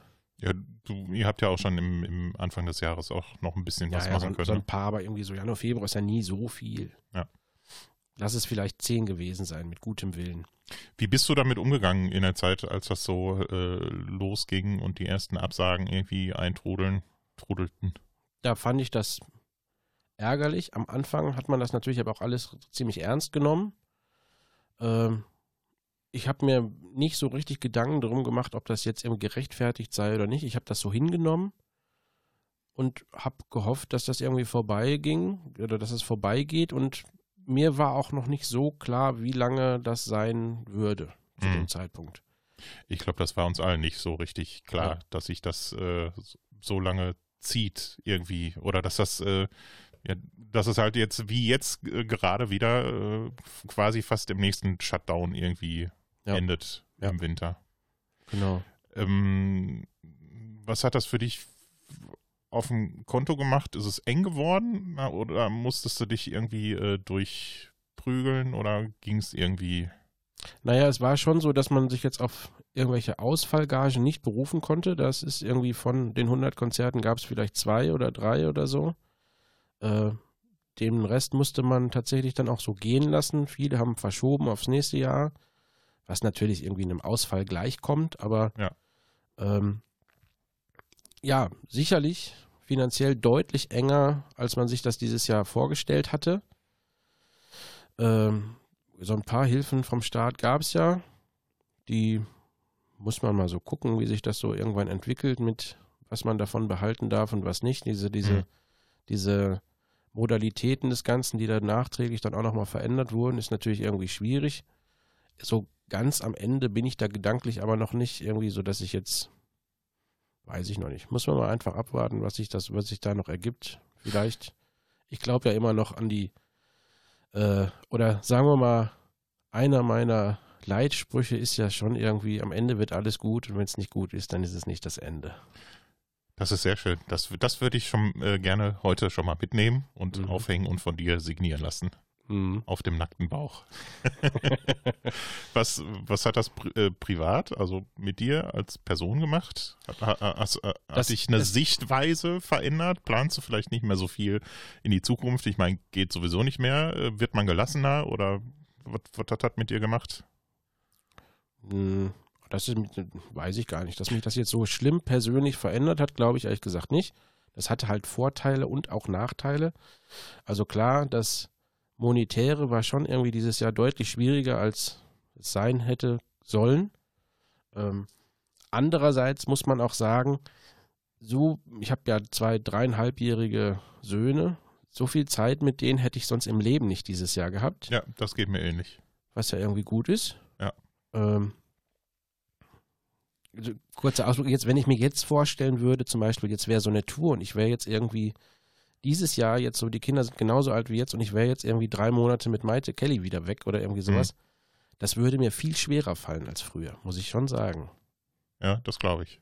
Naja, bleiben wir mal beim Thema. Nee, nee, das ist ja, das ist ja durchaus äh, äh, das, das Thema, was ja da damit auch zusammenhängt. Naja. Dass man ähm, Dinge, die man, äh, für die man früher keine Zeit hatte, dass man die jetzt auch äh, noch ein bisschen mehr wertschätzt. Mhm.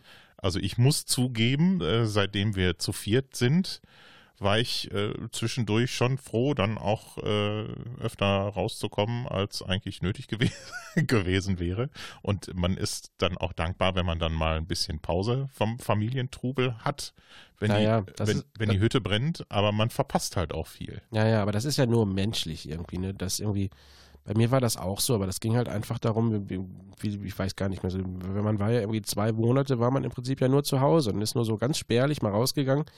Da fällt ja jedem irgendwann die Decke auf den Kopf irgendwie und jeder muss da mal irgendwie kurz mal was anderes sehen. Ja. Sonst irgendwie habe ich das nicht so, weil irgendwie ich war sowieso irgendwie zwei oder drei Tage die Woche weg zum Konzerte spielen. Da war ich froh, wenn ich sonst zu Hause war.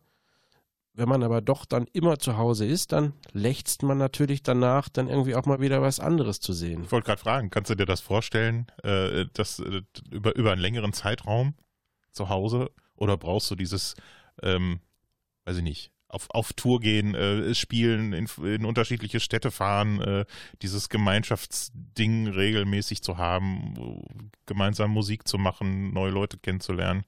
Würdest du sagen, das ist ein unverzichtbarer Teil eigentlich deines Lebens? Ja, das auf jeden Fall. Also, das ist schon das, was, wenn ich sagen müsste, was, was mir fehlt, dann ist es das, dass man, dass man was tut, was jetzt, man, man kann sich darüber streiten, ob das jetzt äh, äh, relevant ist oder Sinn macht, wie auch immer, weiß ich auch nicht so genau irgendwie, aber man, man schafft was, ne? man tut was, Hm. man bereitet Leuten damit eine Freude, verdient damit auch Geld und man hat was Sinnvolles zu tun in meinen Augen. Ne? Das ist jetzt nicht so sinnvoll wie jetzt, keine Ahnung, wenn man. Eine ich Krankenschwester. nicht, Ja, sowas irgendwie zum Beispiel. Äh, aber das ist halt mein Beruf, Berufung. Ja. Und das äh, will ich auch machen. Ne? Also dann ist, ist ich will nicht, das gehört dazu. Ich, ich erlebe dich äh, immer, vor allen Dingen seitdem wir jetzt wieder ein bisschen mehr miteinander zu tun haben, immer so ein bisschen so als Ruhepol. Ich habe immer so das Gefühl, bei, äh, ich, ich kenne bei mir so diese krassen Aufs und diese krassen Ups und äh, bei dir habe ich immer das Gefühl, du ruhst irgend oder sagen wir mal, du bist ein bisschen näher an deiner Mitte immer unterwegs. Das stimmt. Ich habe sicherlich auch so Aufs und Abs, aber äh, nicht so schlimm. Also das ist, bei mir ist das irgendwie spätestens, also sagen wir mal so, dass ich so richtig am, am Boden zerstört oder so richtig himmelhoch jauchzen, so, so in beide, in beide Ausschläge ist die, oder in beide Richtungen ist der Ausschlag nicht so krass bei mir. äh, Das ist aber vielleicht auch eine ganz gute Eigenschaft. und ich habe manchmal das Gefühl, so kommt man besser durchs Leben. Ja, weiß ich nicht so. Man kann mir auch manchmal so ein bisschen, meine Frau wirft mir manchmal so ein bisschen Ignoranz vor. Äh, ja, ja, das kann man, kann man durchaus auch dann äh, missinterpretieren, denke Ja. ich. Ja. Aber Würde ich, so würde ich dir jetzt mal äh, äh, ne, so positiv mal noch mitgeben. wie hast du, ähm, wie hast du Corona, also wie hast du deine Kollegen aus, aus, aus der äh, Musik- und Kulturbranche erlebt in dieser Zeit? Ja, sehr unterschiedlich. Ich habe mit tatsächlich auch ein paar Technikern gesprochen, irgendwie alte Kumpels irgendwie aus so Frieder Gold-Zeiten, die ähm, oder auch Musiker irgendwie, also viele trifft es wirklich hart. Also gerade so diese staatlichen Maßnahmen irgendwie, bei mir greifen die irgendwie noch einigermaßen, Hm. sodass ich auch von dem Geld, was es da gab, auch hin und wieder was bekommen habe und da auch was behalten von darf oder auch für so Zwecke einsetzen darf, die mir auch was bringen. Ja. Bei vielen ist das nicht der Fall. Also jetzt irgendwie viele von wirklich hochrangigen, ja, hochrangig ist das, von wirklich extrem guten Technikern oder irgendwie anderen Tourmanagern, was auch immer das so gibt, Lichtleute, ähm, die mussten teilweise andere Jobs abnehmen. Die sind jetzt teilweise Gabelstaplerfahrer in irgendeinem Lager und ohne das jetzt irgendwie despektierlich zu meinen, aber die sind sonst in ihrem Job, sind die unter den Top Ten irgendwie des Landes, teilweise auch weltweit oder so. Ja. Und die müssen halt jetzt für ihre Verhältnisse so einen unterbezahlten Job machen. Ja, da hat man tatsächlich auch als, äh, ja, als, als, als Freund oder als äh, Kumpel und Kollege auch keinen guten Ratschlag eigentlich. Nee. Was soll man dazu sagen? Ja. Kommen wir mal zum nächsten Thema, was äh, eigentlich damit zusammenhängt. Systemrelevanz.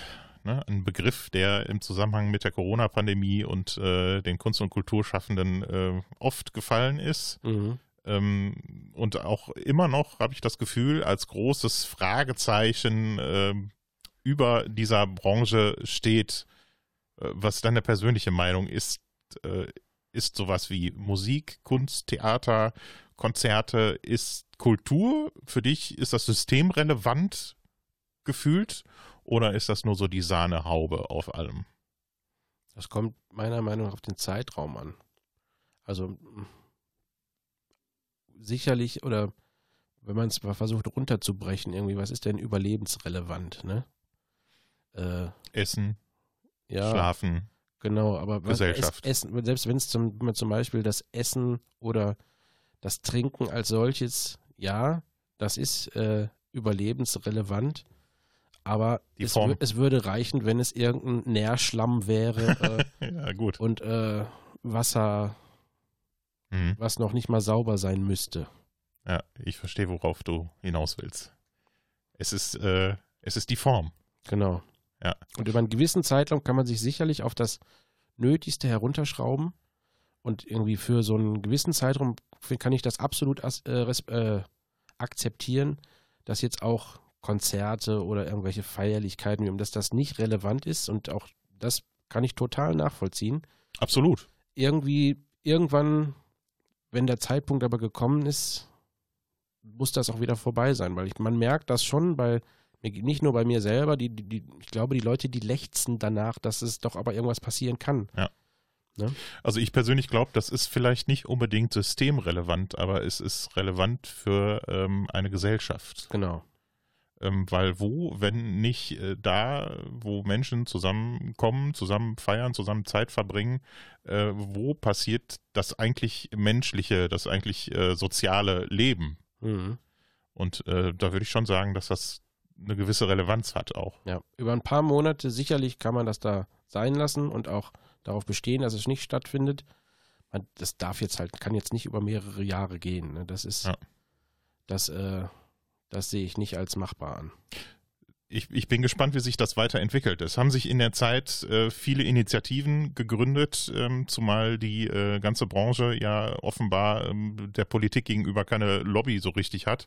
Mhm. Ähm, gibt so verschiedene Sachen. Ähm, ohne Kunst und Kultur wird's still ist ein so eine Aktion und unter anderem auch, ähm, das äh, war ziemlich am Anfang auch direkt äh, Alarmstufe Rot. Mhm. Hast du da mal irgendwie, äh, warst du da auch aktiv selber? Hast du da ir irgendwie mitgewirkt und versucht irgendwie auf diese Thematik auch äh, aufmerksam zu machen? Ich habe also die Chantal hier, unsere Sängerin von, von unserer gemeinsamen Coverband, ähm, die ist da sehr aktiv. Ihr Vater ist auch in der, der hat, hat so einen Veranstaltungsbetrieb, hatte früher mal, glaube ich, so einen Club oder so eine Disco, ich weiß nicht ganz genau. Die war, glaube ich, bei jeder einzelnen Alarmstufe Rot-Demo in Düsseldorf. Okay. Ich war ein oder zweimal mit da und habe auch mit ihr dann ein paar Songs auf der Bühne gespielt. Ich war erschrocken tatsächlich, wie ich musste mir dann tatsächlich eingestehen, ich war jetzt auch zum ersten Mal da war, da äh, und Mhm. wie wenig Leute doch dann tatsächlich da waren. Ich war erschrocken. Also klar, da waren irgendwie ein paar hundert Leute, aber das war halt ein Riesenplatz da irgendwie vor dem, vor dem, was, was ist das denn da, da am Rheinufer da in Düsseldorf irgendwie.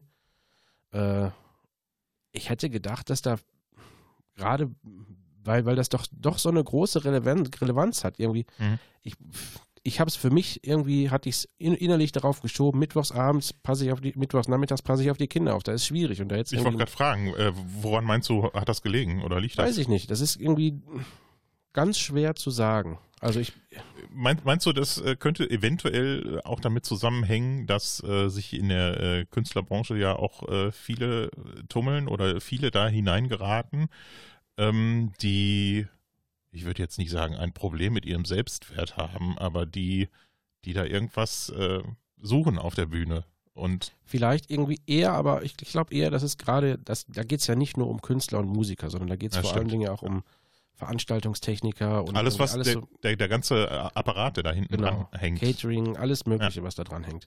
Ich glaube, bei Künstlern speziell ist es viel so, dass, mh, dass viele dann doch so, so Alleinkämpfer sind. Ne? Und Ja. irgendwie das, sich, es, mh, manchmal schwerfällt, sich so in so Gruppen zusammenzuraufen. Meinst du, das liegt daran, dass die äh, zu individuell sind oder ihre Individualität nicht aufgeben wollen? Mag sein. Weiß ich nicht so genau. Ähm, aber das, was du gerade sagtest, die, äh, dass da Mittwoch, wann hast du gesagt, Mittwoch? Mittwochs Nachmittag, 16 Uhr war das.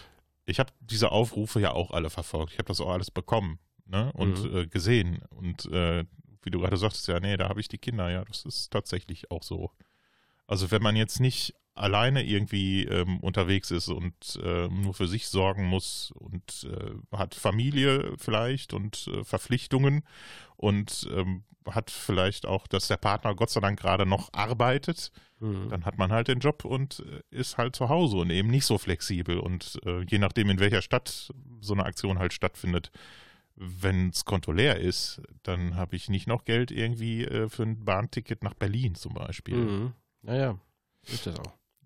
Es ist halt, äh, ist halt schwierig, sich da zu or- organisieren. Ich habe es dann hinterher auch nicht mehr verfolgt, weil ich eigenbrötlerisch, äh, wie ich dann bin, äh, mich selber irgendwie damit arrangiert habe und geguckt habe, ähm, wie kann ich kreativ irgendwie gerade noch irgendwelche anderen Arbeitsbereiche erschließen, mit denen ich dann doch irgendwie noch ein bisschen Geld verdienen kann. Mhm.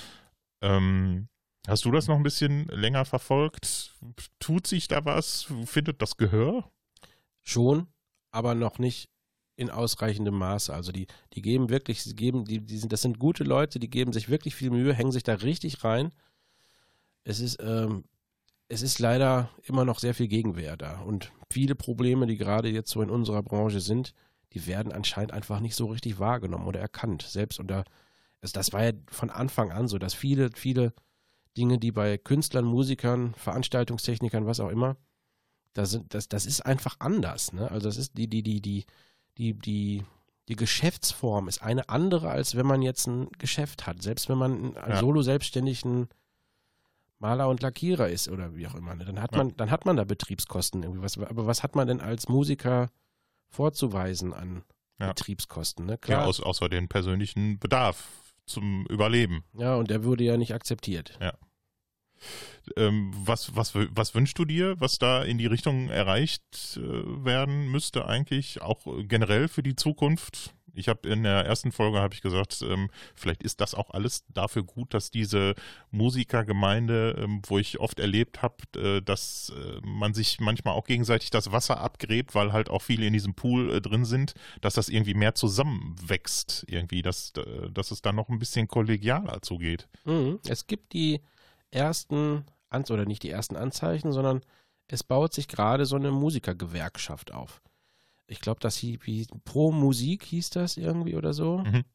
Äh, ich bin noch nicht, bin auch noch kein Mitglied. Ich finde das aber tatsächlich sehr gut und werde es wohl auch werden.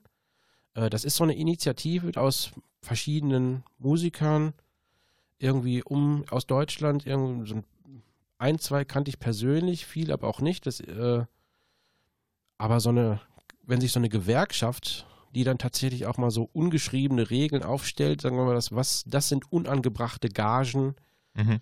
das ist zu wenig, sowas sollte schon sein irgendwie und dann jetzt nicht noch für 200 Euro spielen, dann sollst du das Hotel selber zahlen oder irgendwie sowas. Ja. Wenn es sowas als Grundsätzlichkeit gibt, um uns alle in gute äh, äh, Bahnen zu schicken, dann finde ich das sehr, sehr gut. Ich meine, äh, es ist ja auch tatsächlich so, dass äh, wirklich jeder so ähm, äh, alleine, wie er unterwegs ist, eigentlich immer ähnliche Erfahrungen gesammelt hat wie die Kollegen.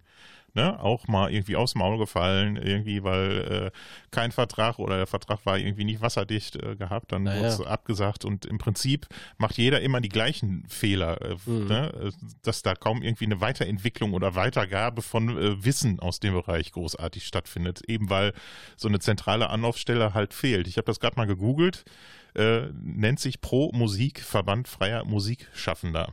Da geht's direkt hier auf die, äh, auf die Facebook-Seite. Mhm. Da findet man sicherlich einige Informationen, werde ich mir nachher auch nochmal angucken.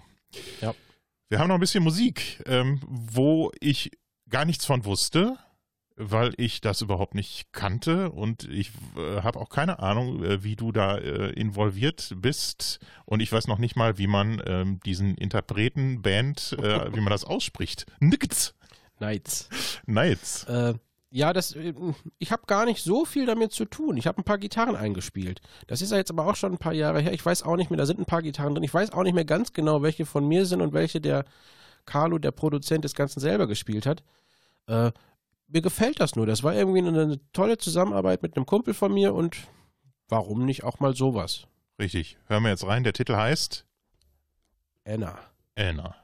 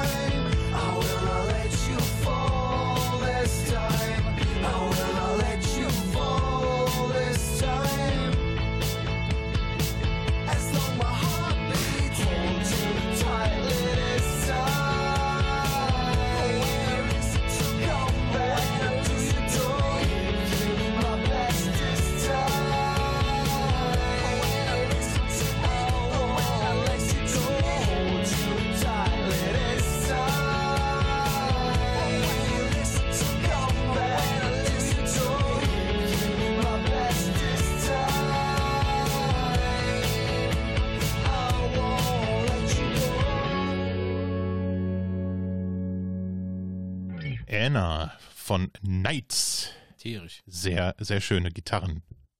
Wer hat die gespielt? Ein paar ich, ich weiß aber nicht mehr welche. Ein paar hat der Carlo selber gespielt. Ja, ich meine, die auf der linken Seite wären deine gewesen. Äh, weiß ich nicht mehr. Wir haben noch äh, eine Headline. Wertschätzung. Hängt so ein bisschen äh, das Thema zusammen auch äh, mit dem Punkt Systemrelevanz äh, und äh, ja, Aufmerksamkeit. In Zeiten vor Corona, ähm, wie, wie würdest du sagen, ähm, war dieser ähm, Industriezweig Musik, speziell aus der Kunst- und Kulturbranche, äh, so gesellschaftlich geschätzt? Hat sich das irgendwie ähm, äh, da, nach deinem Empfinden über die Jahre von deinen Anfängen bis heute stark verändert? Oder würdest du sagen, äh, das ist eigentlich so wie früher? Mm, Ich habe so den, ich habe den Eindruck, dass das jetzt gerade speziell so ähm, äh, spartenabhängig doch sehr unterschiedlich ist.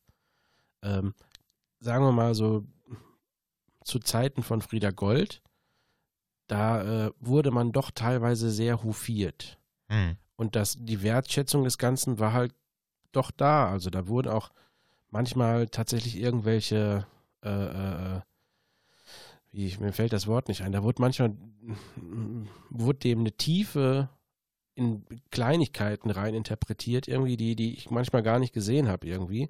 Äh, aber man war, man war hoch angesehen. Das, bei so Konzerten irgendwie der, der Backstage-Catering war immer randvoll irgendwie und man konnte sich aussuchen, was man zu trinken haben wollte und dann, man musste nur so einen blöden Rider schreiben und wenn da nur braune M&M's drin sein sollten, das ist jetzt, ich übertreibe natürlich, Ja, waren weiße. äh, aber das war schon enorm teilweise. Man musste ein bisschen aufpassen, dass man das manchmal nicht äh, zu stark annimmt. Ja, dem dem äh, verfallen ja auch genug Künstler, glaube ich. Äh, die bleiben da nicht so auf dem Boden. Gibt's bestimmt, weiß ich nicht so genau. Kenne ich jetzt auch keinen. Auf jeden Fall in diesem Cover-Bereich ist das schon ein bisschen anders manchmal. Es ist nicht immer so, gerade wenn man so in, irgendwie mit unserer neuen Band irgendwie, das ist natürlich manchmal spielt man auch so kleine Hochzeiten oder sowas mit Privatkunden, wenn man das jetzt so will. Bei manchen ist es tatsächlich, ist das total gut, man wird direkt angenommen und es ist als wäre das direkt auch was Freundschaftliches und irgendwie man, einem wird freie Hand gelassen und irgendwie alle freuen sich auf einen guten Abend und das ist total gut. Ja. Es gibt selten, aber auch mal einen Fall, wo man halt irgendwie als äh, Spiel, Spielvieh Ich, angesehen wird. ich wollte gerade sagen, als Musiksklave. Ja, so in etwa. Irgendwie, das ist halt irgendwie Musik. Ja. Jetzt bitte. Ja, ja, genau. Los geht's. Ja. Ähm, würdest du denn sagen, äh, jetzt, jetzt mal auch äh, nochmal ähm, einen, Sch einen Schritt nochmal zurückgehen zu dem, was du gerade erzählt hast äh, über, über Frieda Gold.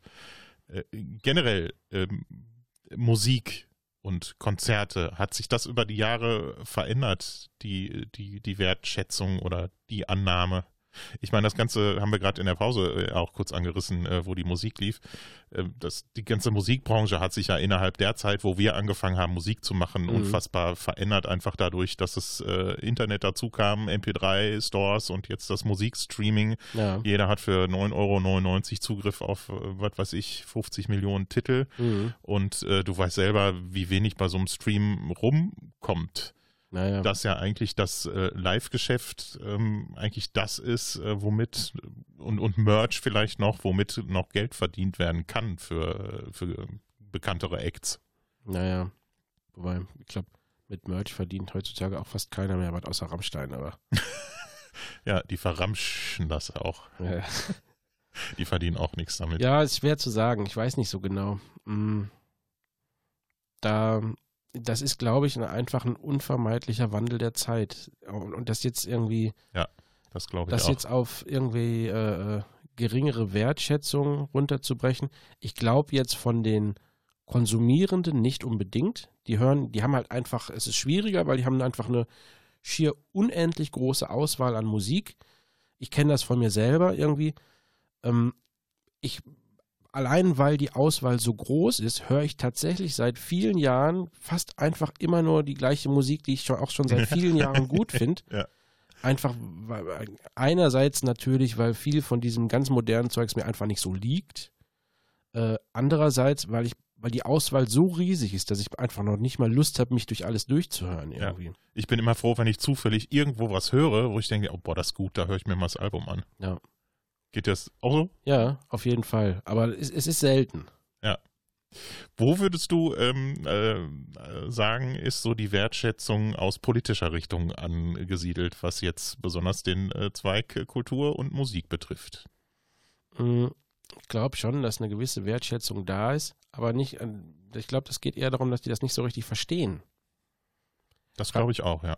Also wie, wie sowas funktioniert irgendwie. Also es ist ja gerade jetzt, wenn man so diese, ich- manchmal ist jetzt schon seit, natürlich schon seit länger und manchmal habe ich ja auch so als, äh, als, als Techniker nicht unbedingt, aber als Backliner gearbeitet. Also ich habe quasi die, die Gitarren gestimmt und irgendwie die, die Verstärker aufgebaut irgendwie Mhm. und sowas. Aber ich, du weißt, du merkst selber, ich habe jetzt gerade eben schon erklärt, was ich getan habe. Und wie so ein Konzert funktioniert, das wissen die meisten halt nicht. Ne? Das, die, für die meisten steht da eine Band auf der Bühne und die spielen jetzt ein Konzert. Da steht irgendwo ein Mischpult und einer, der macht. Äh, Genau, und der ist am besten der Mischpult, wird meistens auch noch, ja, kannst du nicht noch ein bisschen Musik anmachen? Irgendwie, ich möchte aber gerne das und das hören. Oder wenn im Konzert irgendwie das zum Tontechniker der noch als DJ angesehen wird. Das, Ja. ist, das ist, die, die Leute verstehen das nicht, wie, wie spezialisiert die Berufe teilweise sind, die da so rumlaufen und mh, wie unabkömmlich jeder einzelne von denen da ist. Dafür habe ich das Gefühl, ist die Situation gerade äh, gut, äh, weil das jetzt ein bisschen öffentliche Aufmerksamkeit Ja. erfährt. Ein bisschen, Entschuldigung, wenn ich dich unterbreche, ein bisschen ähm, haben wir uns natürlich aber selber in die Lage gebracht, weil das Berufsbild war natürlich davor immer so, wir tragen immer alle schwarz, weil wir auch einfach alle möglichst nicht auffallen wollen. Und auch sollen, weil wir wollen die Veranstaltung oder das Konzert nicht beeinträchtigen, sondern das Hauptaugenmerk soll jetzt, ich, ich spreche jetzt mal, Mhm. ich gehöre, habe ja auf, ich gehöre zu beiden Seiten irgendwie. Ne? Einmal einerseits als Musiker, wenn ich auf der Bühne stehe, aber auch wenn ich neben der Bühne stehe manchmal. Ähm, man will nicht auffallen, man soll nicht auffallen, weil das das Ganze, das, das, den, das, an- den, den, Die, die Illusion eigentlich. genau, weil es das etwas berauben würde. Ja. Und das ist natürlich besonders gefährlich. Damit hat man sich selber so ein bisschen in so eine unsichtbare Position gebracht, was jetzt gerade schwierig ist. Das äh, finde ich sehr gut umschrieben. Äh, vor allen Dingen, wenn ich, ich habe jetzt gerade wieder äh, die Maite Kelly Show im Kopf Mhm. und ähm, ähm, auch was, was äh, Inszenierung angeht, das, wo ich schon gedacht habe, das geht schon ein bisschen in Richtung Musical-Inszenierung Mhm. auch, ähm, wie viele, äh, wie du gerade sagst, auch spezialisierte Berufe äh, dahinter stecken und wie viele Leute daran arbeiten, dass am Ende äh, zehn Leute auf der Bühne sind äh, und die Show schmeißen können. Also, kleines Beispiel irgendwie, der, der, der irgendwie während so schnellen Gitarren, bei Maite habe ich ja dann Gitarre gespielt. Das heißt, mir wurde bei so schnellen Gitarrenwechsel kam ein Backline auf die Bühne gerannt, hat mir die Gitarre in die Hand gedrückt, hat die andere weggenommen. Der äh, wurde bei den Proben, wurde der angehalten oder bei der ersten Show oder nach, weiß ich nicht mehr, nach irgendeinem Konzert wurde ihm gesagt, dass er doch bitte nicht dieses T-Shirt tragen sollte, weil das zu auffällig sei, sondern tatsächlich wieder, wie bei den Shows davor, das Plan Schwarze anzuziehen hat. Ja. So ist das. So ist das. Time for Change, würde ich sagen. Ja. Ich meine, klar, nach einer Show stehen, äh, stehen die Frontleute auf der Bühne und bedanken sich bei Te Te Technik, äh, Lichttechnik, Catering, aber man sieht sie halt nicht. Ne? Das ist halt wie so eine, wie so ein Ameisenbau. So geht's ja auch zu eigentlich. Naja, Äh, die, die einzige Zeit, ähm, wo äh, wirklich alle ähm, äh, zusammen an einer Sache arbeiten und ähm, wo alle konzentriert äh, zur Bühne gucken, das ist ja die kürzeste Zeit einer Veranstaltung eigentlich. Was und, davor, äh, ja, das, so weit kannst du das ja noch nicht mal beschränken, ne? Weil während eines Konzerts, wenn die Bühne spielt, äh Quatsch, wenn, die, wenn, der, wenn, der, wenn die, der Künstler auf der Bühne spielt, schläft der Busfahrer zum Beispiel. Ja. Der LKW-Fahrer, der kurz nach der Show wieder dastehen muss und dann die, die ganze Technik da in seinen Truck lädt, der schläft auch dann. Manchmal haben die noch so Zusatzjobs, dass die dann noch irgendwie die, den, den, den, den, den Spot fahren oder irgendwie sowas, aber eigentlich nicht. Ja. Oder dann irgendwie die, die, die, die Rigger, die morgens, wenn man in einer großen Halle ist, die dann quasi das Licht unter die, die, die, die, die Dächer hängen irgendwie. Ne? Die sind morgens da, da schlafe ich noch. Und das greift alles zusammen, äh, wie so ein, wie, wie, äh, wie im Uhrwerk, ne? wie die einzelnen äh, Räderchen. Und Ja. sobald äh, eins nicht funktioniert, äh, verzögert sich auch alles andere und Ja. gefährdet am Ende äh, die Show auch. Ja.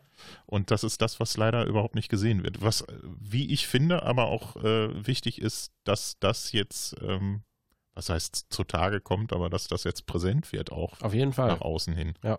Da kann man noch so viel äh, erzählen. Man hat ja so seinen eigenen Bekannten- und Freundeskreis, die wissen, wie es läuft. Ne? Wenn, die fragen auch interessiert nach, ähm, ne? was, was, was da passiert. Mich hat es immer interessiert, wie irgendwas hinter den Kulissen äh, funktioniert. So ist ja noch längst nicht jeder, Mhm. ähm, äh, der sich da hinsetzt und sagt, ich möchte einfach nur die Show gucken. Ähm, aber dass da ähm, so viele, da hatte ich auch in meinem äh, Freundeskreis, dass da so viele Jobs auch dranhängen, äh, die Ja. jetzt So ist das. exakt jetzt Berufsverbot haben und überhaupt gar nicht mehr gebraucht werden, die auch überhaupt keine Alternativen haben. Ja. Äh, jetzt hätte ich fast gesagt, Catering kann ja noch äh, irgendwo anders kochen, aber auch das geht ja gerade Nee, nicht. nicht. ne? Ist ja alles, ist ja alles vorbei. Und einer, der die Lampen unter die Decke hängt, was soll der machen? Naja, Äh, der, äh, der macht seinen Job äh, auch gut und ne, seit Jahren und äh, ist professionell unterwegs und plötzlich ist eben äh, diese Arbeits- und Lebensgrundlage weg. naja. Und das sind, also gerade so, ich habe immer das Glück gehabt, mit wirklich vielen hochprofessionalisierten Leuten zusammenzuarbeiten. Und das ist, also die, die waren so gut in ihren Jobs oder sind es auch immer noch. Und die haben auf einen, die, die, sagen wir mal, man musste wirklich drum kämpfen, dass die irgendwann Zeit hatten. Mhm. Oder musste sie so weit im, im, im Vorfeld buchen, damit die dann zum gewissen Zeitpunkt auch überhaupt Zeit haben, weil die sonst wären die überall anders auf der Welt gewesen. Und die haben jetzt alle nichts zu tun. Wie ähm, hast du das wahrgenommen, wenn du auf Tour warst? Ist das äh, einfach so, dass jeder so seinen Arbeitsbereich hat und versucht, diesen äh, so gut er kann halt zu erfüllen? Oder ist es schon so, wie ich so die romantische Vorstellung davon habe? Eigentlich ist das alles eine riesengroße Familie. So sollte es sein. Und in den Fällen, wo ich da war, war das auch zu 99 Prozent immer so. Also das war irgendwie vielleicht noch nicht direkt ganz am Anfang, wenn man sich kennengelernt hat, aber relativ schnell hat es sich immer zur Klassenfahrt entwickelt.